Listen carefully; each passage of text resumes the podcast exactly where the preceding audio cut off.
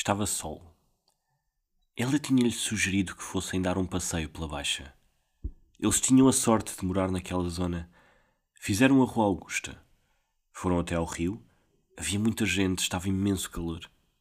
Depois, ele disse que queria ir para casa. Ela teve pena, mas já tinha sido bom pelo tempo que foi. Voltaram pela Rua Áurea. Passaram por muitas famílias no terreiro, casais de turistas. Mesmo a Rua Áurea tinha muita gente nos passeios pequeninos. Quando estavam a atravessar a passadeira com a Rua de São Julião, passaram por um casal que lhe pareceu tão feliz que a fez sorrir.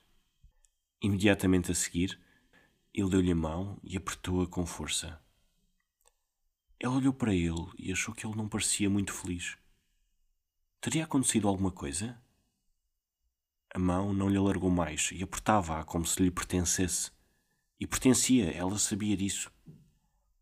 A meio caminho, ela perguntou-lhe: Aconteceu alguma coisa? Ele não respondeu, mas começou a andar mais rápido, sem alargar, quase a puxá-la. As mãos já transpiravam. Ele não arredava pele da pele dela e ela começou a sentir que alguma coisa estava errada. O medo de ter feito algo que o tivesse magoado não a deixou aproveitar o resto do caminho. O dia já nem parecia tão bonito. Ela só gostava que ele lhe dissesse o que é que ela tinha feito e ela pedia-lhe desculpa sem problema. O importante era que não se chateassem.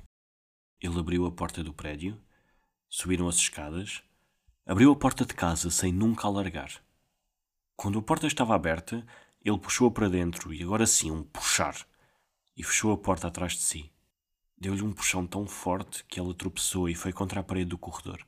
Ele agarrou-a de novo, agora pelos cabelos, e levou-a até à sala. A primeira bufetada veio. Ela já a esperava.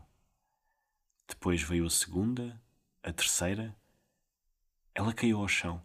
Ela só lhe perguntava: O que é que eu fiz? Diz-me o que é que eu fiz.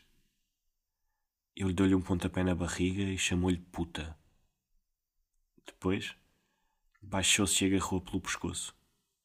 Gostaste de olhar para ele, não gostaste? Eu vi. Ela não percebeu.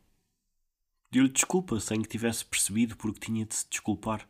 Achas que eu não percebi a forma como ele olhou para ti? E veio outra bufetada. Num flash, percebeu que ele a agarrara quando ela olhou o outro casal na passadeira com a rua de São Julião. Foi isso. Ele estava com ciúmes. Eu não queria fazer nada. Olhei só, eles pareciam felizes. E tu aproveitaste logo para te atirares a ele, não foi? Eu não sou cego. Ela dizia que não e ele continuava a bater-lhe. Chegou um ponto em que já não as sentia. Continuava a chorar, mas já nem sabia de quê. Estava inerte. No momento de lucidez, perguntou-se se tinha chegado a sua hora, se era agora que ia morrer. Ela estava pronta. Talvez nunca tivesse estado tão perto e tão pronta. Sentia sangue, mas já nem sabia de onde sangrava. Num último esgar de forças, ainda disse: Jorge, por favor.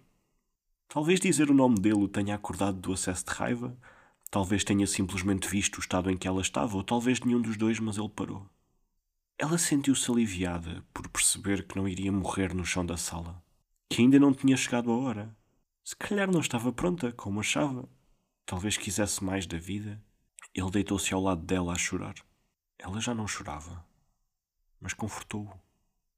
Disse-lhe que estava tudo bem. Ele balbuciava entre lágrimas, mas ela não o ouvia. Disse-lhe só que o perdoava.